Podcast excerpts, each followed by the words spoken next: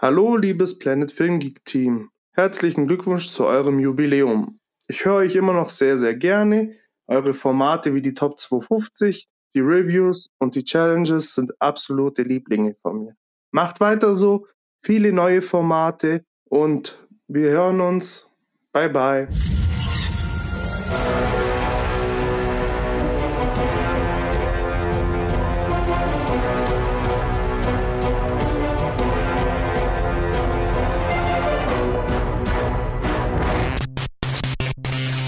Jo, was war denn das? Wir haben uns überhaupt nichts überlegt. ist gut.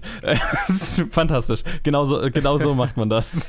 es, ist ja auch, es ist ja auch dein Jubiläum und nicht mein. Ja, ist richtig. Ähm, wir, wir, wir haben, also ihr habt gerade eine, eine super nette Sprachnachricht gehört, die uns Enrico geschickt hat.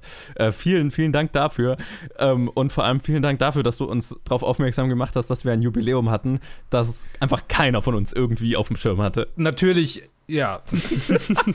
ich meine, ich, ich sowieso nicht, weil ich meine, ich war damals noch nicht dabei, deshalb hatte ich es. Aber ich könnte jetzt auch nicht sagen, wann ich dazugekommen bin. Also, ich weiß nicht mehr, ist es zwei Jahre her, ist es drei Jahre her? Eins? Wie, wie, nee. wie lang ist Keine Zeit? Ahnung. Keine Ahnung. Also, ja. ja. Wie viele Oscars saß ich dabei und dachte, oh Gott, diese Oscars sind so unnötig?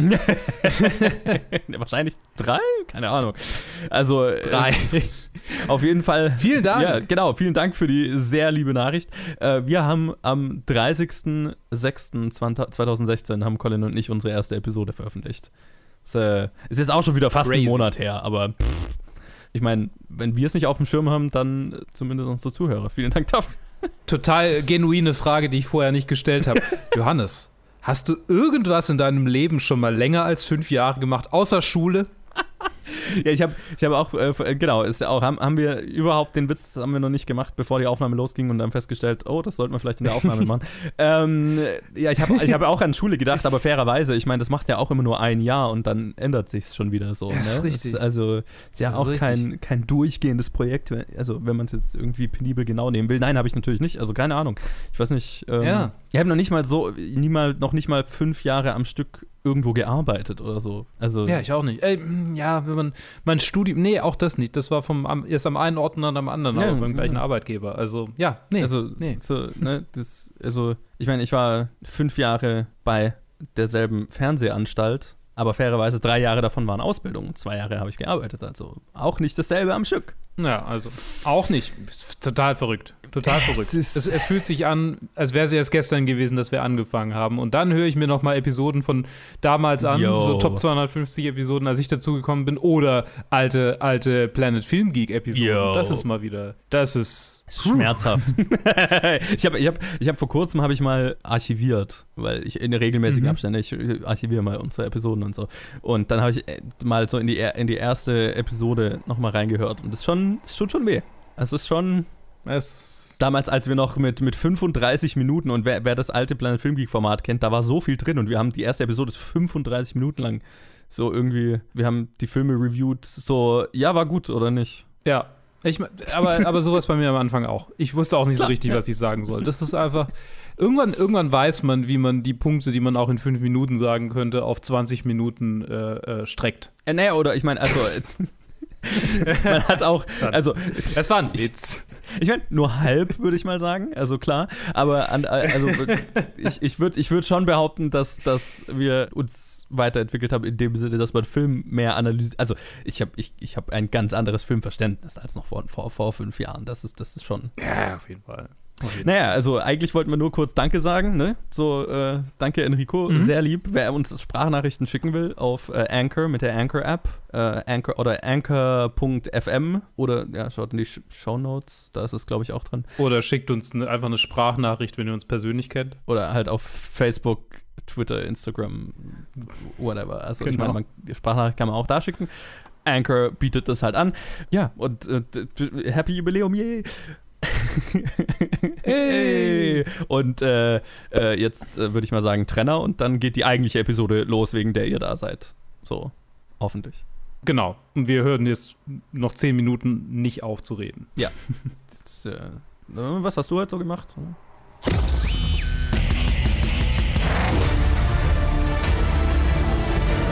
Die Zeithüter beobachten jede Facette dieses Falls.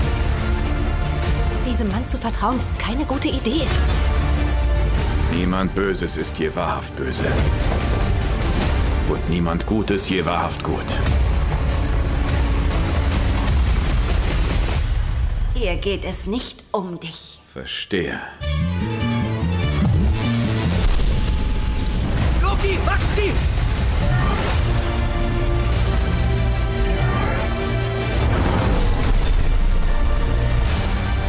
Hatte mir naiverweise eingeredet, dass sie sein können, was auch immer sie sein wollen.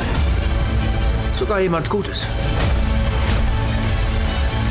Und nebenbei, ich sollte genauso viele Aufpasser haben wie Sie. Das ist beleidigend. Sie können einfach nicht anders, was? Hallo und herzlich willkommen zu einem neuen Monster an Review-Episode, das wir hier planen. Du klingst erschöpft, ohne dass wir angefangen haben Äh, überhaupt. bin ich, klinge ich schon erschöpft? Ich weiß nicht. Habe ich mir Ein bisschen. Ah, okay. Ich meine, wir haben schon, wir haben gerade schon eine Directed By aufgenommen äh, Ja. und jetzt, jetzt geht's gleich weiter mit voller Energie. Oh. Marvel, Loki, Journey into Mystery, Episode 5. Joe und ich haben sie gesehen. Hallo Joe, übrigens. Hi. Hallo. Guten Tag. Ted hängt auch übrigens hier mit rum, weil, aber Ted- der, ja. Ted hat aber Loki nicht geguckt. Hallo Ted. Ah ja, ich werde auch nicht zuhören, weil will ich auch irgendwann mal gucken. La la la la la la. Ah ja, okay. Ted hat das Headset abgenommen, das heißt, wir müssen ihm Ja. zuwinken, wenn wir. Okay. Ähm, ja. Ja. wir sind, wir sind im, im Jenseits. wir sind im, im Great Beyond, im, im, im Mystery und es sind ganz viele Lokis. Überall, ganz viele Lokis. Ein, ein alter Loki und ein schwarzer Loki und ein junger Loki, der Thor getötet hat und ein Alligator-Loki. It's so random. Und ähm, außerdem kommt tatsächlich nochmal ein weiblicher Loki vor. Also irgendwie verstehe ich gar nicht, warum das so ein krasses Ding ist, dass, dass es weiblichen Loki gibt. Ähm, ja, und äh, quasi, wir erleben zum einen die Storyline, wie Loki in diesem Jenseits äh, versucht auszubrechen, äh, beziehungsweise weiterzukommen, der, hinter, an die Person zu kommen, die hinter den Timekeepern steckt. Und dann Sylvie ähm, sich selbst richtet sozusagen um auch dorthin zu kommen und äh, ihm dann hilft, beziehungsweise eigentlich den Plan, was heißt ihm hilft, den, den eigentlichen Plan mitbringt, ähm, der Ja. sie dann in die, in die Timekeeper-Chamber sozusagen, in die tatsächliche bringen soll. Und äh, hier Ding, Owen Wilsons Charakter, wie heißt er? Äh, Möbius. Möbius, Möbius, ja, genau. Ist, ist auch wieder, ist auch wieder am Start. Hat, hat überlebt. ähm, genau, und es gibt ein riesiges Biest, das quasi alle Materie vernichtet. ja, frisst, was, whatever. Ja. Jo. War eine coole Episode, ich fand sie sehr cool. War eine coole Episode, ziemlich cool tatsächlich. Ich habe ja letzte, letzte Aufnahme schon gesagt, oh, Richard E. Grant kommt vor, wie cool. Und äh, ich fand ihn sehr gut. Ich, hab, ich hatte, hatte sehr viel Spaß mit ihm. Er passt auch Und- wunderbar als alter, als alter Loki. So. Ja, das ist genau sein, sein, sein Typ. So, Ja. ne, genau seine Rolle. Ein, ein alter Trickster. Ja. Ähm, großartig. Äh, Da habe ich, hab ich sehr viel Spaß damit gehabt und auch mit, mit diesen ganzen äh, Variants, die da rumrennen. Und ähm, tatsächlich hat es mich auch emotional total gepackt, dann das Ende. Mhm. Also, äh, ne, wo, wo sie sich dann diesem Beast stellen. Spoiler Alert, ich meine, ja. wir spoilen. ähm, wir müssen auch übrigens die nächste Episode spoilen, weil sonst kannst du halt einfach nicht wirklich drüber reden. ja. Also ich würde hier mal ein fettes Spoilerwarnung einfach aufmachen und ab jetzt ist alles Fair Game. Moment, So. Moment, Moment, Moment. Ich fand beide sehr gut. Ich bin sehr zufrieden mit dieser Serie. Ich bin, fand's auch sehr gut. Ich bin sehr gespannt, was das für die Zukunft der Marvel-Filme äh, äh, mit sich bringt. Ich hoffe, es wird eingelöst, was damit versprochen wird. Ja, so. Spoiler. So, so, Spoiler. ähm, genau, also das, gerade das Ende, wo Richard. Grant sich dann auch opfert und quasi seinen Glorious Purpose findet, so am Ende, am Ende seines, seiner Existenz sozusagen, das hat mich doch emotional auch sehr gepackt Ja. und auch ähm, ne, die, die Zusammenarbeit zwischen Sylvie und Loki, zwischen Loki 1 und Loki 2. Es äh, funktioniert auf einer emotionalen Ebene, was viele Marvel eben äh, oft für mich nicht tut und das äh, moch, äh, mochte ich sehr und war dann sehr gespannt darauf, auf was es jetzt am Ende alles rausläuft und hatte so das schleichende Gefühl, also egal was sie am Ende revealen, es kann fast nur enttäuschend sein, weil der Aufbau so gut war. Und da können wir dann gleich drüber reden, wie es für uns war. Aber wie ging denn diese Episode? Wie lief die? Ich fand sie, ich fand sie wirklich cool. Ich habe sie zweimal gesehen tatsächlich. Oh. Ähm, einmal allein, einmal mit meiner Freundin. Die konnte tatsächlich mit der nicht so wahnsinnig viel anfangen. Was ich auch Mhm. irgendwie verstehen kann, weil es ist schon so, es ist, es ist schon so ein Comicbook-Nerd-Ding geworden. So Loki. sehr, also Comic und halt Science Fiction. Ja, so. ja, ja, also genau. diese ganze Zeit.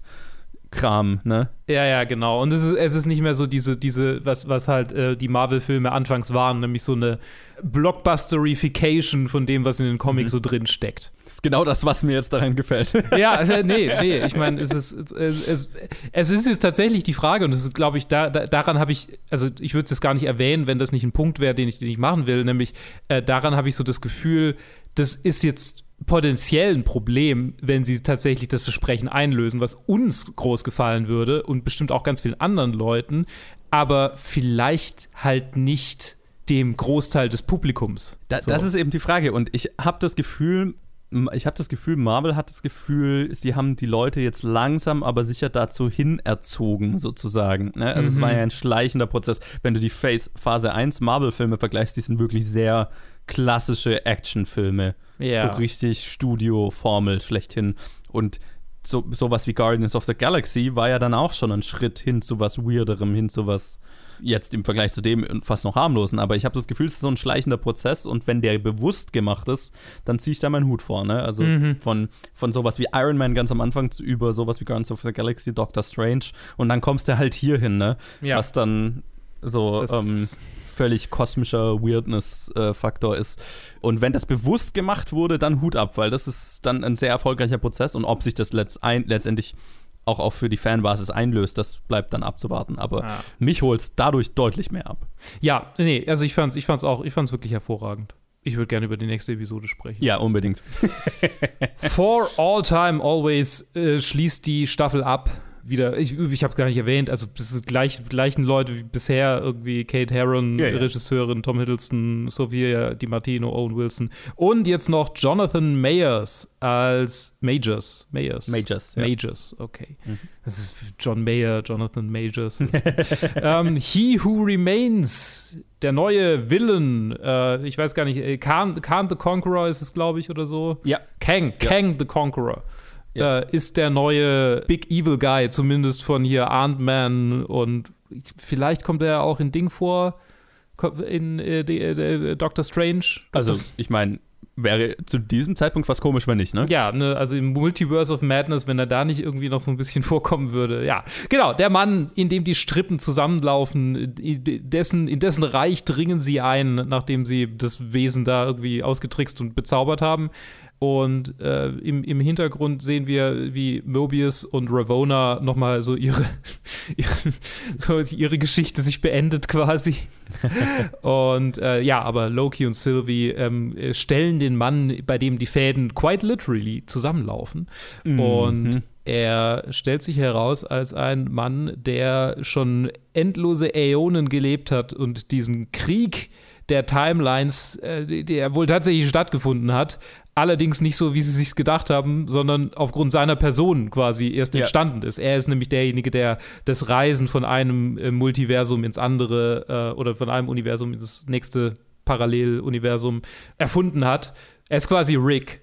Und, ähm, und statt die Citadel zu bauen, äh, hat er, hat er, haben sie sich gegenseitig bekriegt, seine ganzen Alters. Und äh, ja, jetzt, jetzt hat er quasi das alles beendet, indem er eine hocheffiziente Kriegsmaschinerie äh, aufgebaut hat, nämlich die TVA. Und diese TVA dazu nutzt, äh, quasi die, die, äh, nee, halt, erst hat, er, erst hat er irgendwie eine Massenvernichtungswaffe erschaffen, in der er einfach unendlich viele Lebewesen vernichtet hat, indem er einfach quasi das ganze Mul- Multiversum gesprengt hat. Und ja, jetzt fängt das Multiversum, äh, genau, und jetzt, jetzt ist er müde, weil er äh, endlose Zeit verbracht hat, will getötet werden, seinen, seinen Job abgeben. Und tatsächlich passiert das auch.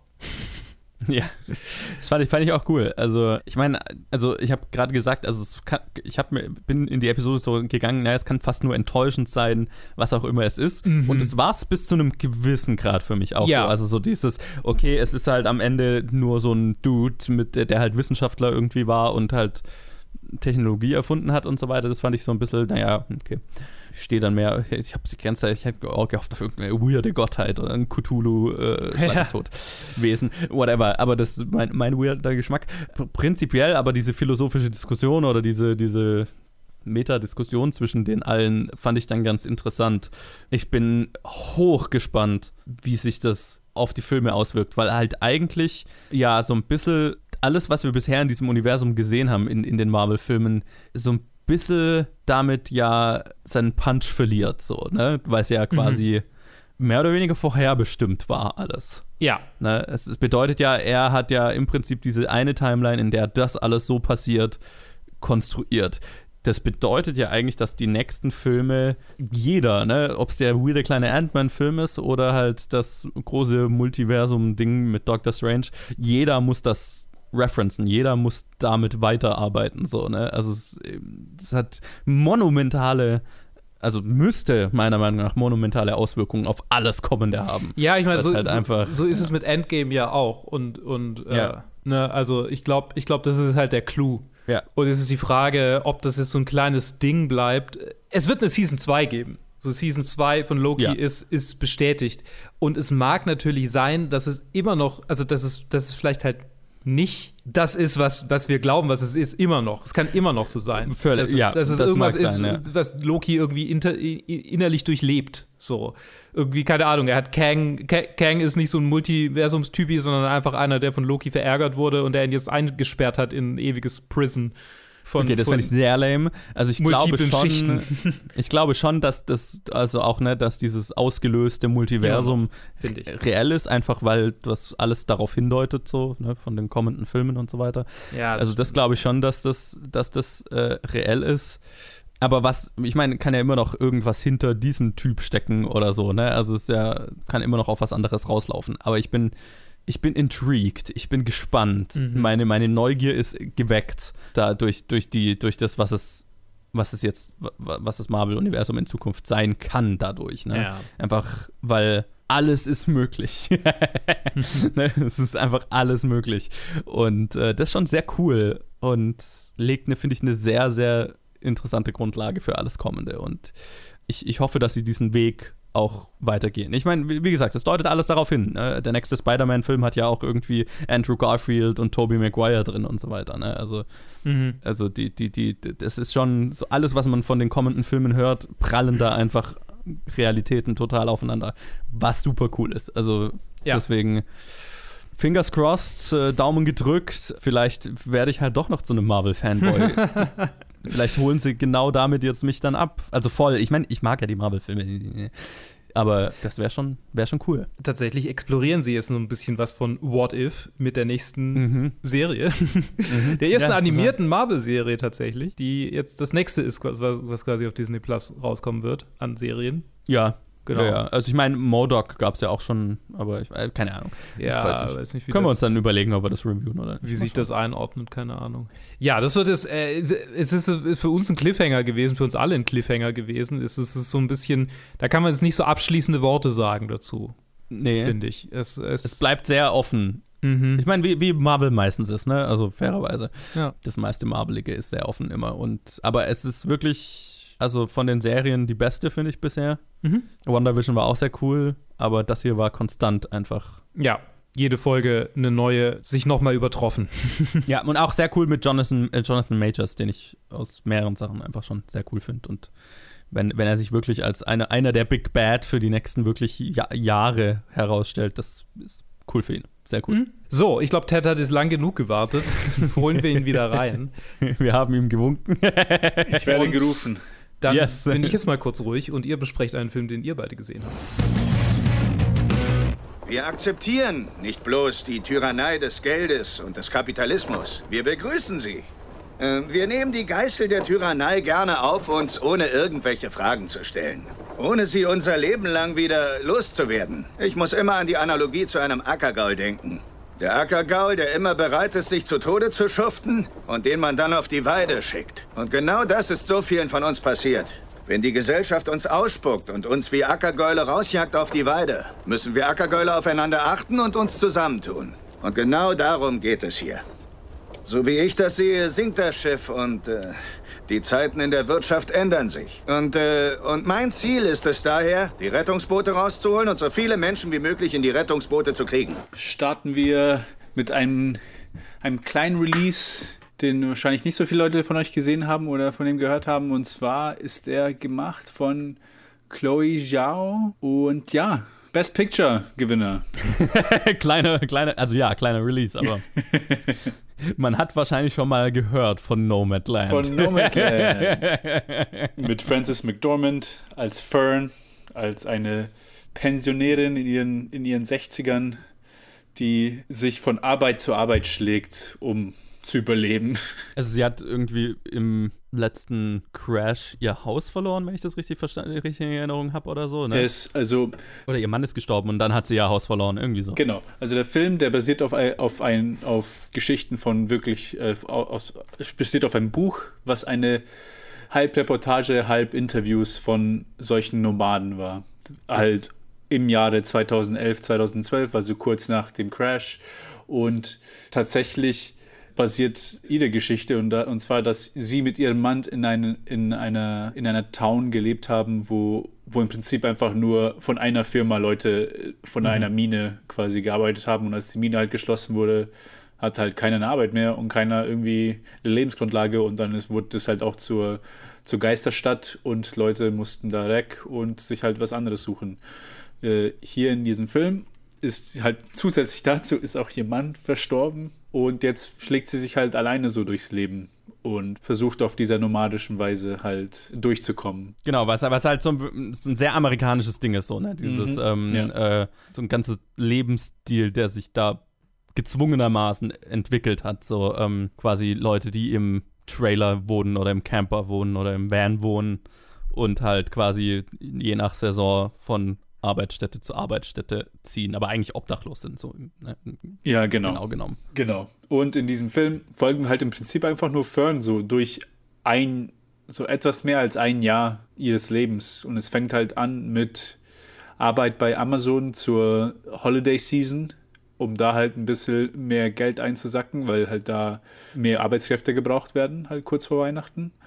Und dann geht es halt durch das ganze Jahr, wo sie halt, wo sie Arbeit finden kann, wo sie Leute trifft und wieder trifft, so gemeinsame Nomaden, die, die ja. sich auch immer gegenseitig helfen und sagen, da wo man, wo man sich, wo man hin kann, wo es klug ist, hinzufahren, wo man Arbeit findet, wo man Obda, also wo man Dach, äh, nicht ein Dach über ein Haus, aber wo man halt eine Gemeinde findet, die, die sich um einen kümmert. Ja, wo, wo die Leute, äh, Nomaden auch wohlgesonnener sind, ne? wo man nicht gleich von jedem Parkplatz von der Polizei vertrieben wird. Ja, so. genau. Und es ist quasi einfach nur diese, ein Kampf ums Überleben, um halt wirklich ja. einfach nur voranzugehen, weil das ist halt so quasi das ganze Geld, was verdient wird, das geht halt auch für, für Essen, für das Wohnmobil drauf, um halt das auszukleiden und irgendwie bewohnbar zu machen, für einfach für das Leben, um das irgendwie auch livable zu machen und äh, es ist halt so auf eine, auf eine Dokumentarfilmweise auch gedreht dass es ja. halt so mitten in halt im Leben ist. Und tatsächlich sind auch einige von, von den Nomaden, die hier im Film sind, sind die wirklichen Nomaden, die vor zehn Jahren äh, dort äh, auch interviewt wurden für das Buch. Das heißt, so, ja, genau. Ja. Also nicht nur, also genau, die meisten sind wirkliche Nomaden und auch viele von denen sind die Leute, die auch wirklich im Buch halt interviewt wurden. Und da, genau. da kommt halt Francis McDormand und spielt ihren Charakter Existiert unter, unter, unter mit ihnen. Den also es ist ein Porträt über eine Community und halt deren Lebensstil, aber halt auch die, die Umstände, in denen die existieren und ähm, wie sie damit klarkommen. So, ne? Es ist sehr, wie du ja schon gesagt hast, sehr dokumentarisch gehalten. Ja, ja. Es hat keine, also es hat eine Story schon, aber das ist nicht das Zentrale. Es hat auch keine krasse Auflösung in dem Sinne, sondern es, es hat so kleine Geschichten in sich, würde ich mal sagen. Mhm, so vielleicht, mhm. ne? ne? Kleine Probleme, die sie überwinden muss oder die sie mit anderen überwinden muss, aber die, äh, es hat jetzt kein, kein, kein, es jetzt hatte keine klassische Dreiaktstruktur oder sowas. Ja, genau. Ähm, ne? Ja, es ist halt so ein Slice of Life-Ding und das sieht man halt ja. auch in dem, in, in, im Editing, wie es halt da gemacht wird. Also viele so Landschaftsshots, die man auch so erwarten würde von, von einem irgendwie Dokumentarfilm, der quasi zeigt, wie es ist, dort zu sein. Ja. Und dann einfach so Alltagssituationen, in die einfach so plötzlich reingeschnitten wird. Also wir sehen sie einfach dann zum Beispiel in ihrem Trailer in der, in der Community halt dort sitzen und dann die nächste Szene, ah, die sind alle irgendwie im in einem Pub zusammen und tanzen. Und es ist halt so, da, wo sie ihre Freude finden und wo sie so, Ja. so diese die kleinen Sachen im Leben finden, die sie halt machen können. Und Ja, auch was ich ganz faszinierend fand, war eine Szene, wo, wo ein Typ, der ihr helfen will, aus Versehen einen Teller zerbricht. Ne? Mhm. Und wo es dann darum geht, wie wertvoll dieser, also der Besitz eines Tellers ist und so. Und, und wo sie sich dann auch davor mit einer drüber unterhält, über wo man überall noch Stauraum unterbringen kann. Und, ne, also ich habe da noch ein, ein, ein, ein, eine kleine Schublade reingemacht und so weiter. Und allein dieser Stauraum, um diesen wenigen Besitz, der, den man hat, da unterzubringen und so weiter, das Ja. ist quasi, was Wert ausmacht dann, genau. Genau, weil das einfach den Besitz, den man hat, der ist entweder, entweder rein funktionell oder halt rein emotional, weil das ist bei Ja. diesem Teller. Das ist, sie erzählt am Anfang, wie es halt ihr Vater die gesammelt hat und die dann zum, ich glaube, zum 18. Geburtstag, die er dann alle geschenkt hat, so ganz verschiedene so Teller und Tassen und Besteck aus von, ich glaube, von so, so Backyard Sales oder sowas. Ja, oder genau. So. Es ist natürlich so konzipiert, dass, dass man total Empathie empfindet für sie und mit ihr mit Frances McDormand mit ihren Charakterführern und vor allem auch so, wie sie halt sie spielt, weil sie ich, ich, ich, weil das hatte ich mir, das habe ich nicht erwartet. Weil ich habe irgendwie so Free Billboards outside Ebbing, Missouri, Frances McDormand erwartet, weil einfach so auch so dieselbe Art, so, ah, okay, ein bisschen Poverty, es wird halt gezeigt, aber dann ist sie so, sie ist halt die the sweetest old woman mit also unter Sweet Old Women, so, Ja, die halt ja. alle zusammenhalten. Und auch ihr Akzent erinnert halt mehr an, wie sie halt, halt Fargo, so dieses Nord, Mhm. äh, mit Northwestern. Ah, es ist ein ganz interessanter Film. Für, äh, ich bin aber ein bisschen zwiegespalten, um ehrlich zu sein, weil ich finde fast, dass es, ich, ich, hätte, ich hätte es sogar wahrscheinlich am Ende des Tages besser gefunden, wenn sie, wenn, wenn es einfach ein, Dokum, ein Dokumentarfilm geworden wäre, statt eine Narrative, also eine Narrative, selbst, selbst so, so klein wie sie ist, sie da reinzustecken. Weil ich, ich, habe lange über den Film, also während ich den Film angeschaut habe, äh, bin, bin, ich so, bin ich so hin und her gegangen, weil so sehr mir auch Mac, Francis McDormand gefallen hat, äh, hatte ich immer so dieses irgendwie so Fish out of water Gefühl. Und das hat sich dann am Ende bestätigt, als ich, als ich dann nachgelesen habe und realisiert habe, ach, das sind alles, alle anderen sind ja überhaupt keine Schauspieler, sondern es sind ja alles Nomaden. Und sie ist so die einzige, die Schauspieler da drin. Und irgendwie im Nachhinein habe ich realisiert, dass das es war, das, was bei mir nicht wirklich geklickt hat.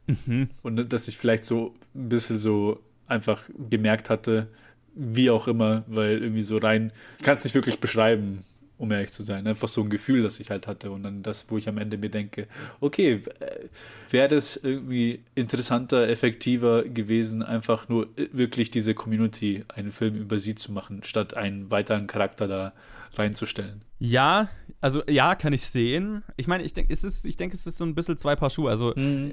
klar, die, äh, ich würde eine Doku über diese Community äh, fände ich total interessant. Und ich meine, in der Doku kann es natürlich auch hintergründiger sein und ne, auch fragen, okay, wie kommt es dazu, dass ein, ein, ein eine nicht kleine, kleiner Teil der amerikanischen Bevölkerung irgendwie sich gar kein Dach über dem Kopf, äh, ke- keine Möglichkeit hat, ein Dach über dem Kopf zu haben und so weiter. Und dass dieser Lebensstil sich überhaupt etabliert aus Notwendigkeit, nicht aus. Also es gibt ja auch durchaus Wahlnomaden, ne? das ist ja auch so ein Ding. Aber ähm, äh, genau, das, das ist das eine. Aber was ich, warum ich den Film, also ich fand den super, sehr, sehr, also sehr, sehr gut. Auch war auch mein Best Picture äh, Pick für Leute, die sich noch an vor 50 Jahren erinnern, als die Oscars waren. Gefühlt. Ähm, das ist ja echt als so schizophren, weil die Filme bei uns immer so spät rauskommen. Da redest du über die und halt, ich weiß nicht, wann ich den gesehen habe, ehrlich gesagt.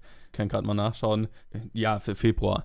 Ja. So, äh, aber was, wa- wa- warum ich sehr äh, äh, wertschätzen konnte, dass es ein narrativer Film ist, ist halt einfach diese, was du ja schon gesagt hast, diese Empathie, die dadurch erzeugt werden kann durch ein strukturiertes, ja, das, also eine Doku ist ja auch strukturiert, aber du weißt, was ich meine, durch Ja, ein ja. tatsächlich auf Emotion, Emotionen ausgelegtes Narrativ sozusagen. Ne? Und ich fand es auch ganz, also mi- mir, mich hat es tatsächlich nicht gestört, dass, dass quasi eine Schauspielerin da drin ist, weil es hat sich, ich habe keine Barriere da irgendwie gespürt und Mhm. auch so vom, vom, vom Behind-the-Scenes-Zeug, das ist ja, die haben sich da ja wirklich einfach integriert in die Community, ne? Es war auch ein super kleines Team. Ja, ich habe auch gelesen, dass bei kleineren Szenen, dass ein paar von denen, denen es gar nicht bewusst war, dass, dass sie eine Absolut. Schauspielerin ist. Genau.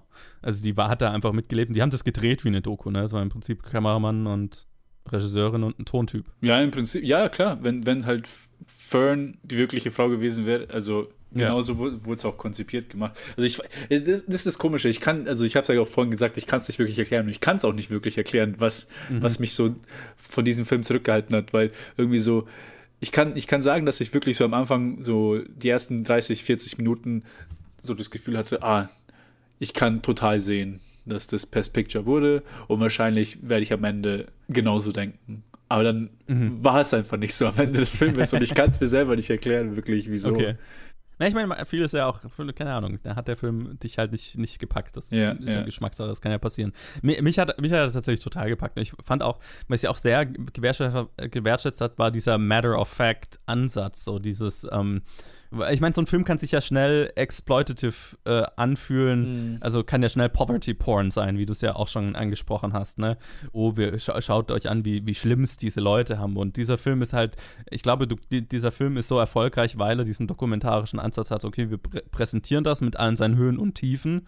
Ne? Auch so, was ich ja total krass fand, Amazon hat die halt einfach zum Beispiel in deren Warehouse ja drehen lassen. Das ist ein echtes Amazon Warehouse. Ja, ja. Wo die drehen durften und von, auch von den Filmemachern, wenn du dir Interviews anhörst, keiner kann sich erklären, warum Amazon die bei sich hat drehen lassen. Aber sie haben es halt gemacht.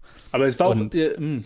ja, das, vielleicht war es auch das eine Sache, weil jetzt, wo du es auch sagst, also die Sache ist auch, dieses Matter of Fact, da hast du vollkommen recht. Das ist, eine, das ist das, was so das Fundament dieses Filmes ist, dass es halt äh, so auf so eine Weise präsentiert wird. Auch die Leute einfach nicht, äh, es wird nicht irgendwie runtergeblickt und irgendwie herumgejammert, von wegen so schauen, schauen halt, wie, wie diese Leute hier leben müssen, sondern es wird einfach nur gezeigt, okay, hier sind das ist Situation und so gehen sie damit um und es ist ihr Leben. Und quasi das wird nicht gewertet. Du, du, du wirst, du, die Wertung bleibt dir überlassen. Ich meine, der Film hat eine Wertung, die du am Ende davon ja, mitkriegst, ja. aber die ist sehr subtil. Genau, so, ne? genau. Du, du, die kommt durch die Empathie gegenüber diesen Leuten mit. So. Ich glaube, mir hat dann, also wenn ich drüber nachdenke, mir hat auch ein bisschen vielleicht so die Wut, der Ärger gef gefehlt, so bei den, bei den Nomaden, weil halt vieles so, so zurückblickend war das so schon 90, 95 Prozent so hoffnungsvoller Optimismus, der halt da war. Wo halt Leute, okay, mhm. das ist, was wir aus unserer Lage machen, aber nicht, was wirklich Leute über ihre Lage denken auf eine strukturelle Weise. Und ich glaube, das ist auch ein Grund, wieso Amazon die dann auch gelassen hat, weil im Prinzip Amazon eigentlich ganz gut rüberkommt, so wie sie es gezeigt wird. Also quasi am Anfang sagt sie, ah ja, das, das ist gut, das ist gutes Geld, und es wird auch irgendwie diese Community gezeigt von den Arbeitern zusammen und sie quatschen zusammen und irgendwie Hi und. Nee, ich habe das Gefühl, wie gut Amazon dabei rüberkommt, hängt davon ab, wie wie okay du es findest, dass Leute unter diesen Bedingungen leben. nee, nee, es, es geht rein, rein, also nicht ums Leben, sondern einfach nur rein um die, äh, um die Arbeitsbedingungen dort, also wie sie gezeigt werden, wie die Leute dort arbeiten und ja, ja, genau, wie, sie sich, ich, ja. äh, wie sie sich halt dort auch geben. Weil das, das ist zum Beispiel eine Sache, die ich dann gelesen hatte im Nachhinein, dass quasi viele von den Leuten, die halt dann auch bei Amazon gearbeitet haben, im Buch halt auch im Interview sagen, hey, das ist wir als Pensionäre, weil wir halt kein, kein Netz unter uns haben, wir werden so, mhm. Leute haben sich wie Sklaven gefühlt, wie sie halt dort ausgebeutet wurden. Und hier hatte ich einfach nicht das Gefühl, dass das auf so eine Weise gezeigt wurde. Das war eher so, ja, okay, das ist halt einer von vielen Jobs, die uns halt, vor allem, ja, Weihnachtszeit, wir können ein bisschen extra Cash machen. Das, also, naja, ich, ich, ich habe das Gefühl, es kommt, es, ich habe das Gefühl, es kommt schon, also klar, es wird jetzt nie irgendwie offen angesprochen. Ich meine, es gibt den einen Typen, der ja dieses Camp in, in der Wüste da gegründet hat, der mhm. ja wirklich mal eine Rede hält und genau. quasi Miss, Missstände anprangert und so weiter. Das ist, glaube ich, aber so der einzige Moment, wo ein Charakter mal tatsächlich den, die Message des Films anspricht, sozusagen. Ja, ja, aber das, ja. sonst will der Film das ja auch gar nicht machen. Ähm, ich glaube, so die, ich, ich glaube nicht, dass, also für meinen Geschmack kam jetzt Amazon nicht besonders gut weg und das ergibt sich aber halt aus den Umständen, so aus diesem, aus diesen kleinen Momenten, wo zum Beispiel klar wird, okay, Amazon hat einen fucking, hat, hat Stellplätze für Wohnmobile die sie diesen Leuten zur Verfügung stellen oder vermieten, ich weiß es gar nicht. Vermieten, ja. Weil das Teil des Geschäftskonzepts ist, dass da Leute kommen, die kein Zuhause haben. So, ne, und das, und sobald sie nicht mehr angesch also sobald die Leute nicht mehr gebraucht werden, haben sie irgendwie einen Tag, um da von diesem Parkplatz wegzufahren, so, ne? Und das würde ja auch so gesagt. Und klar, die Frau, die ihr das sagt, hat natürlich irgendwie Mitgefühl und so weiter, aber es ist halt trotzdem, am Ende ja, ist sie halt einfach nur so ein kleine Teil des Systems halt. Ja. Teil des Systems, so, ne? Und ich fand, das waren so diese, diese kleinen, unangenehmen Momente, wo, wo so die Unmenschlichkeit dieses dieser Situation und dieser ganzen Faktoren, die da zu beitragen, dass diese Situation überhaupt so ist, wie sie ist, rüberkommen. Aber nee, es, natürlich ist es jetzt keiner, der irgendwie hm? eine Rede schwingt und ja, nee. Amazon anprangert oder so, ne? Da hast du auf jeden Fall recht, ja. Aber ich meine, es ist, das ist aber auch tatsächlich auch so was sehr typisch Amerikanisches, so dieses, dieser ständige Optimismus, dieses ständige, okay, wir machen das Beste draus und bla. Das ist halt kulturell sehr amerikanisch. Ja, ja, ja. Ähm, das, das stimmt, das, das würdest du in Deutschland so wahrscheinlich nicht haben. nee, das ist, ja, ja, nee, da hast du, nee, da hast du vollkommen recht. Es ist, es ist um einiges subtiler. Und vielleicht hätte ich es einfach nur mir offener gewünscht. Ja, fair. Aber dann wäre es auch ja. eine andere Art von Film geworden. Das ist halt, das ist Total, nicht, ja. ja. Aber das ist, das ist ja dann, dann Geschmackssache. Ja. ja, genau, genau. Ja, also ich kann den Film voll empfehlen. Wenn, jetzt nicht einfach 50.000 Filme gleichzeitig rauskommen würden, würde ich mir den auch sehr gerne noch mal im Kino anschauen. ich habe ihn damals ja zu Hause auf der Leinwand gesehen. Ja. Ähm, aber ich weiß halt, also ich kann es gerade nicht unterbringen, deswegen das ist sehr schade. Aber ähm, schaut euch den wirklich an, der lohnt sich der Kinobesuch. Wunderschön gedreht, ne, dafür, dass es halt einfach keine krasse Produktion ist. Es ist mit Absolut. natürlich im Absolut. Licht. Völlig verdient auch den Kamera-Oscar äh, die Nominierung gehabt und so weiter. Äh, äh, ein wunderschöner Film. Ich fand ihn, also er hat mich sehr, sehr berührt, verdient verdienter Best Picture-Gewinner.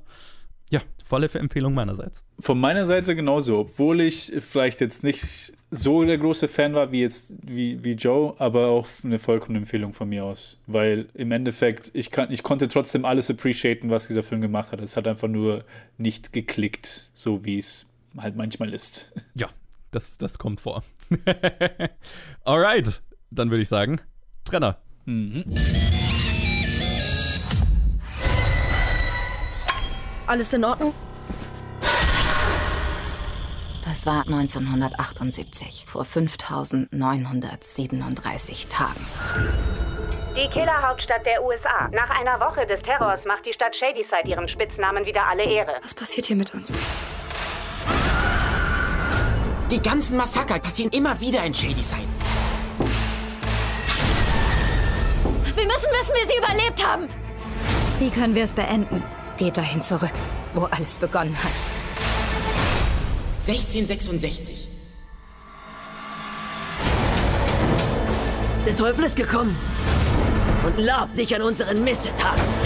Sie wollen eine Hexe. Hexen! Hexen! Ich werde diese Stadt für immer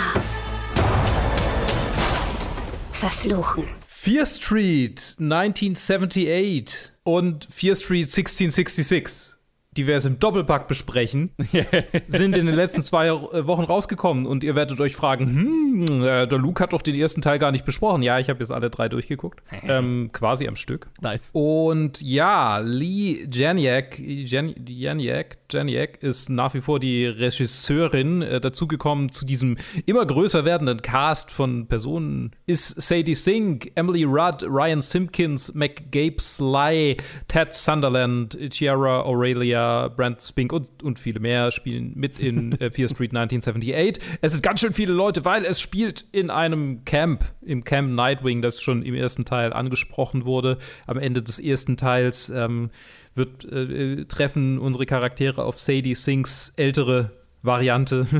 Sadie Sink als aufgewachsene Frau, erwachsene Frau. Also, das wird eigentlich so, am Ende des Films ist es so voll der Reveal, dass sie das ist, aber es war irgendwie von Anfang an klar. Also, ja, ja, also, ja.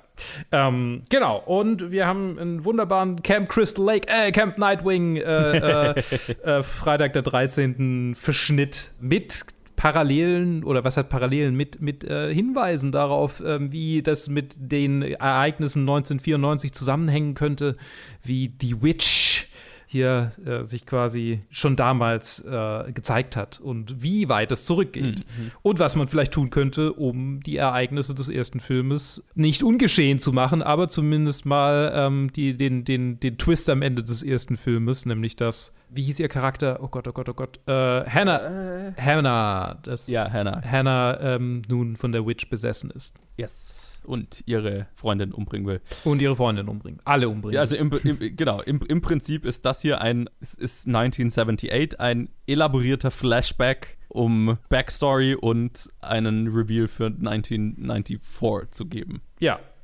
Jo. Jo. Vielleicht sagst du doch kurz, wie du denn den ersten fandest. Ja, um so ja, ja stimmt, genau. Ich, ähm, der erste war ein guter Einstieg und ich finde, also die, die, die, das ist so, es hat sich so ein bisschen angefühlt, als ich den ersten angefangen habe und, und, und dann fertig geschaut habe und dann kam so diese, diese Introduction zum zweiten Teil. Am Ende von diesem Film kommt ja immer so quasi so ein kleines Ding. Das hat mich total an Zurück in die Zukunft Teil 2 erinnert. Aber es ist auch inhaltlich ein bisschen so ein Ding, dass sie, dass sie quasi jeder bringt noch mal was mit rein und am Ende müssen sie als eine Einheit agieren. Also ich meine, gut, zurück in die mhm. Zukunft 1 kann an sich, als, äh, an sich, wenn man die letzten fünf Minuten weglässt, als eigenständiger Film funktionieren und dann ist er gut. Aber ja. ähm, aber hier ist es noch so ein, so ein, so ein, so ein Gesamtding irgendwie. So. Und, und der erste Teil war der Einstieg und der zweite Teil ist das, das Ausbreiten und der dritte Teil ist die Konklusion. Und das ist ja. eine, schöne, eine schöne Aufteilung, hat mir sehr gefallen. Und der zweite Teil äh, fand ich tatsächlich fast äh, den, ja, vielleicht nicht der stärkste. Der dritte Teil ist schon der stärkste für mich, einfach weil er die Konklusion mitbringt. Aber wenn man mhm. das wegnimmt, vielleicht auch der Style, aber da können wir gleich noch drüber reden. Aber der Style von diesem war auch sehr gut. Und gerade, also was mich am meisten beeindruckt hat, war die, die absolute visuelle und ähm, also die audiovisuelle Diskrepanz oder nicht Diskrepanz und die Unterschiede zwischen diesen drei Filmen. Jeder Film mhm. hat in seine Ep Epoche reingepasst. So, der erste Teil war jetzt nicht zu sehr irgendwie musikbeladen. Er hatte schon so Musik aus der Zeit, aber es war jetzt nicht so, also zumindest erinnere ich mich nicht so krass wie an 1978, wo, wo sie ja wirklich in jeder neuen Sequenz kommt neue Musik und dann äh, 1666 ist dann wieder sehr bedeckt und sehr äh, ätherisch. Ja. Und, äh, das, das hat mir sehr gefallen, dass die quasi so ihren, so, so, schon so ein bisschen distinkten Style hatten. Ja, ja, ja, absolut. Und da, da hat mir der fast am besten gefallen, einfach weil die Musik die beste war. bin, ich, bin ich mal ganz fair enough. äh, aber natürlich, ähm, genau. Äh, also nur von, vom Style her. Wie hat er dir denn gefallen? Ja. Äh, sehr gut. Also für, für mich relativ gleich auch vom ersten, wobei mir der, der erste, glaube ich, noch einen Tilken besser gefallen hat. Mhm. Äh, tatsächlich vom Stil her. mhm. Und ähm, weil ich, also ich habe es ja damals gesagt, so was, was mich beim ersten halt wirklich, was mir sehr gut gefallen hat, waren die Charaktere. Und dass ich für einen Slasher-Film sehr, sehr ungewöhnlich die Charaktere sehr mochte und ja die Tode sehr gespürt habe. Und das mich im ersten tatsächlich emotional sehr gepackt hat. Mhm. Das, das ganze Geslasher am Ende. Im zweiten war das nicht so stark ausgeprägt. Auch, aber nicht so stark. Und deswegen hat mir der erste, glaube ich, noch so einen Ticken mehr gefallen. Der hier will ja aber auch was ganz anderes sein. Ich meine, der erste versucht so ein äh, 90er-Jahre-Slasher-Film zu sein und Hommage, äh, also eine mhm. Hommage darauf zu sein. Und der zweite, der hier versucht ja ein, ein Freitag der 13.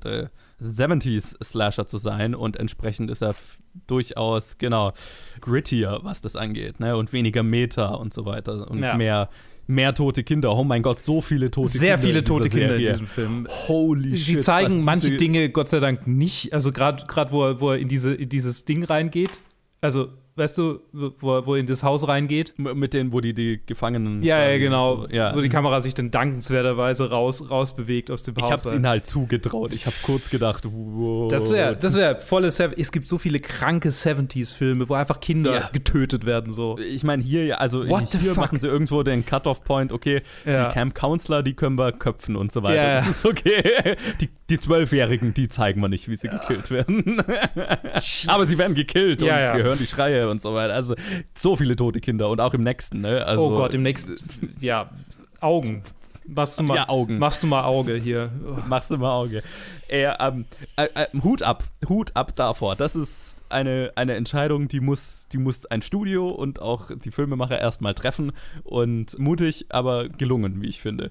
Was mir hier an dem auch gefallen hat, also ich fand, äh, die Mythologie, die hier aufgebaut wird, sehr intelligent aufgebaut. Vor allem, wie es dann in der Konklusion mhm. zusammenführt. Ja. Ähm, ne? Also am Ende ist es natürlich nicht das, was du vermutet hast und bla bla bla. Das habe ich mir schon so ein bisschen gedacht, aber wie es zusammenführt im dritten äh, habe ich tatsächlich nicht kommen sehen. Und hier wird die Mythologie sehr auch klassisch einem 70er Jahre Slasher-Film entsprechend aufgebaut. Ne? Es ist so ein bisschen eine nicht äh, Jason, äh, ja genau, Jason-Mythologie, ne? So dieses, der untote Killer oder halt, also der, der, ja, in dem Fall ist es ein, eine Untote, die einen Killer von einem Killer Besitz ergreift und der ist dann das, das Unstoppable Evil sozusagen. Mhm. Und das hat für mich gut funktioniert. Ich mochte sehr auch hier, wie hieß es, Sadie, Sadie Sink, also Link. war ja schon auf Strand. Glaube ich. Sync. Sync? Wie komme ich auf Slink? Entschuldigung. Ja, Sync. Keine Ahnung. Ähm, irgendwas, irgendwas läuft falsch bei mir. Sadie Sink war ja auch schon in Stranger Things sehr gut und äh, hier hat sie mir auch sehr gut gefallen, hat mhm. eine, eine, wunderbare, sympathische Hauptrolle gemacht und ähm, auch der Rest vom Ensemble. Und tatsächlich auch hier, ne, das Ende hat mich auch hier wieder gepackt mit äh, dem, worauf es am Ende rausläuft. Und holy shit, ist das Ende brutal von diesem Film. Fucking ey. Das ist. Das, ach, das habe ich. Äh, also das habe ich der gespürt. ja, ja, also ich meine, ja, das der letzte Slasher, der ich wüsste jetzt gar nicht, was der letzte Slasher war, der der der so also, wo ich, wo ich wirklich, womit sich bei mir alles zusammengezogen hat. Mhm. Ja. Mit jedem Treffer. Ja, ja, ja. Also, da, da sind wir schon in Texas Chainsaw-Bereiche ähm, ja. auf, aufgebrochen mit diesem, mit diesem Ende. Also, ja, also ein, ein weiteres, fand ich, ein weiteres gelungenes Installment, ein weiterer gelungener Teil. Wie ging es denn dir? Ja, ja, ja, ja, ja, wie schon gesagt. Also, ich, ich, fand den, ich fand den gut, sehr gut sogar. Stylmäßig ein bisschen besser als den ersten. Und es war, es war, als ich den fertig geguckt habe, war klar, okay, ich muss den dritten jetzt anschließen. So, ja. ich, muss, ich muss den jetzt anschauen. So. Und das habe ich auch prompt getan.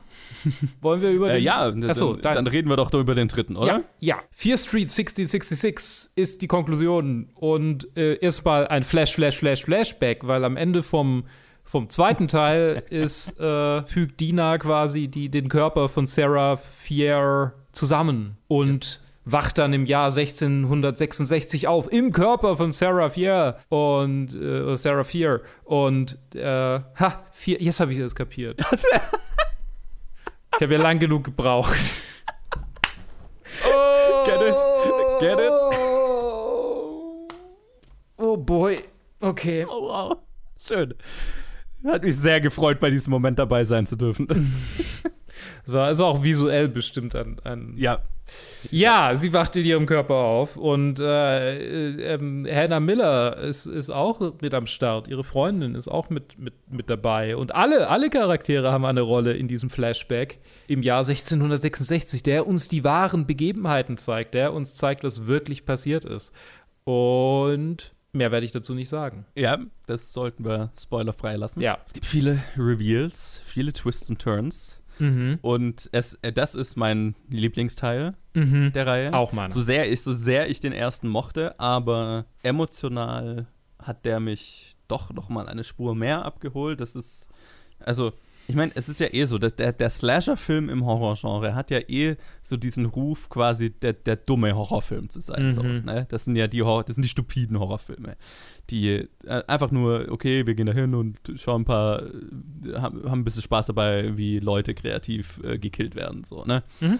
Ich begrüße, ich, ich bin so zufrieden damit, wie diese Filmreihe das so ein bisschen einfach auf, nimmt und auf den Kopf stellt und tatsächlich einfach Slasher-Film mit einer Aussage sind. Slasher-Filme mit einer Aussage sind. Und zwar mit einer sehr erfolgreichen Aussage, weil es gut aufgebaute, emotionale Charaktere mit guten Geschichten sind. Ne? Mhm. Also es sind keine plumpen Aussagen, die, dieser, die diese Filmreihe zu treffen hat. Und ich fand es wahnsinnig zufriedenstellend, auf was das hier am Ende rausläuft. Ich habe es mir schon so ein bisschen gedacht, dass es darauf rauslaufen wird, so einfach von, vom generellen Ansatz, den, den die Regisseurin hatte und hat. Und ja, das, das war eigentlich mein, mein absolutes Highlight hier. Und mir, mir hat auch dieser, so, so ein bisschen ein American Horror Story Ansatz, so nach dem Motto, okay, wir nehmen dieselben Schauspieler, aber halt in einer anderen Zeit mit einer anderen Geschichte, so in dem, in dem Prinzip. Das hat mir total gut gefallen. Ich habe sehr lange gebraucht, um den Sheriff wiederzuerkennen.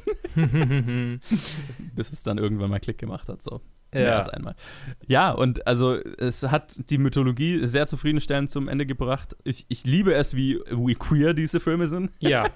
und wie, wie natürlich das rüberkommt. Ne? Es ist nicht, äh, also es, es, es ist einfach natürlich. Ne? Es, es, äh, ist einfach da. Hat vielen Leuten nicht gefallen. Natürlich nicht. Ich meine, klar, nicht verwunderlich, aber das ist mit einer der stärksten Sachen, die, die, dieser, die diese Filmreihe hat, finde ich. Dass sie es einfach mhm. sind. Ja, ohne, ja, genau. Und ich meine, natürlich hat es mit, mit, mit dem Narrativ des Films was zu tun und das ist auch irgendwie mit, ne, ohne, die Aussa ohne, ohne das Ende zu spoilern, aber es ist natürlich mit die Aussa eine mhm. Aussage, die der Film zu mhm. treffen hat. Mhm. Aber es ist sehr erfolgreich darin und äh, das hat mir sehr viel Spaß gemacht, weil auch gerade die zwei äh, Darstellerinnen, äh, die das Paar hier spielen, um das es die ganze Reihe übergeht, ähm, einfach wahnsinnig, wahnsinnige Chemie haben und auch sehr gut in ihren Rollen sind. Also äh, ich fand es ein wahnsinnig zufriedenstellendes Ende zu einer sehr erfolgreichen Horrorreihe, die mich ziemlich überrascht hat. Also ich weiß, die, die, die alle drei Filme sind sehr, polar, also polarisieren total. Mhm. Aber ich bin, ich bin deutlich auf der Seite, ich bin sehr, sehr positiv überrascht von allem, was ich da gesehen habe. Ja, ja, ja, ja, durchaus. Also ich weiß jetzt nicht, ob die Reihe tatsächlich dann in meiner Jahresendliste auftauchen wird. Vielleicht. So, wenn man sie als Ganzes, wenn man sie als Ganzes sehen könnte, vielleicht schon, weil es sonst als so Gesamtkunstwerk kann man es schon, kann man es schon respektieren und, und auch gut hoch, hoch einschätzen. Aber das ist dasselbe Problem wie mit der Small Axe-Reihe. Ja. Die ich mal reviewed haben. Es sind ja. auch so fünf Filme, die ein Ding irgendwie sind, aber irgendwie auch nicht. Ja. ja. Nee, aber also vollumfänglich äh, dritter Teil, bester Teil. Eine interessante, eine coole Richtung für, für, für, für dieses, fürs Horrorgenre, finde ich. Queer Horror bisher voll, voll, voll mein, voll mein Genre voll mein Ding. ja, total. Und ich meine, ist ja auch was, äh, was, was, was auch gerade das Slasher-Genre hatte, ist ja, hatte ja schon öfters ganz gerne mal einen queeren Anstrich, weil es halt so eh schon so ein Outsider-Genre war. Ja. Ich kann nur sagen, wenn ihr Horrorfilme mögt, dann guckt euch das ja an. Ah, jetzt, ich weiß, was ich noch sagen wollte. Ich bin sehr beeindruckt davon, wie stilistisch unterschiedlich diese drei Filme sind. Mhm. Und wie, ich, ich will gar nicht wissen, was ein unglaublicher Aufwand das gewesen sein muss, quasi zu überlegen, okay, wie ist, auf was filmen wir? Wie ist der Look jeder dieser Filme, um den Stil, also bei den 90ern und bei den 70ern der Slasher-Filme der damaligen Zeit äh, zu reproduzieren oder zu, zu äh, referenzen. Mhm. Und wie unterscheidet sich das dann von 1666? So, ne? Ja. Und wie, wie, wie führen, wir, führen wir das stilistisch weiter, auch musikalisch und so weiter. Also es ist sehr erfolgreich, drei sehr unterschiedlich aussehende und sich anfühlende Filme zu machen, die trotzdem ein, ein, ein komplettes Ganzes ergeben. Das ist schon, das ist ziemlich krass. Vor allem halt, weil es ja eine Person die Regie für alles drei geführt hat. Das ist mhm. schon und das ist quasi krasser, krasse Aufgabe. Ihr zweites Spielfilmprojekt war. Ja, das, das auch noch, ja. Also voll Hut ab. Das schon, ich hätte Burnout. ja, vielleicht hat sie Burnout. Wir werden sehen. Ja, möglich. vielleicht macht sie jetzt einfach ein Jahr Pause. Keine Ahnung. ja, also vollumfängliche Empfehlung für alle Horrorfans. Ähm, ja. macht, euch, macht euch ein Bild davon. Ähm, es, es, lohnt sich. Ich finde es ein, ein, ein Horror-Highlight dieses Jahres auf jeden Fall bisher. Auch von mir. Und damit verabschiede ich mich aus den Reviews. Ja. Ich bin ausnahmsweise mal nicht bis zum Ende dabei. Aber ihr könnt immer noch mit Ted und Joe vorlieb nehmen. Die machen das bestimmt viel besser als ich. Und bis dann. Äh, tschüss. Wir hören uns tschüss. in Top 250 oder so. Awkward Outro. Ich möchte dir was vorlesen. Wie die Massen war ich gefesselt, als ich zum ersten Mal sah, was du alles bist. Ich hörte deine Ansprache. Ich wusste, wir werden laut sein. Ich dachte, das bezöge sich auf die Straße. Die Black Panther sind die größte Bedrohung für unsere nationale Sicherheit. Unser Spionageabwehrprogramm muss den Aufstieg eines schwarzen Messias verhindern. Ihnen stehen 18 Monate für den gestohlenen Wagen, fünf Jahre für den Missbrauch eines FBI-Abzeichens bevor. Oder Sie können nach Hause gehen. Was wollen Sie? Näher an Hampton rankommen. Die Black Panther werden eine Rainbow Coalition bilden, aus unterdrückten Brüdern und Schwestern in allen Farben. Neutralisieren Sie ihn mit allem, was dafür nötig ist. Und aus der Awkwardness in, in eine, eine sehr hier geplante, strukturierte äh, Teil des Episode. Oh mein Gott.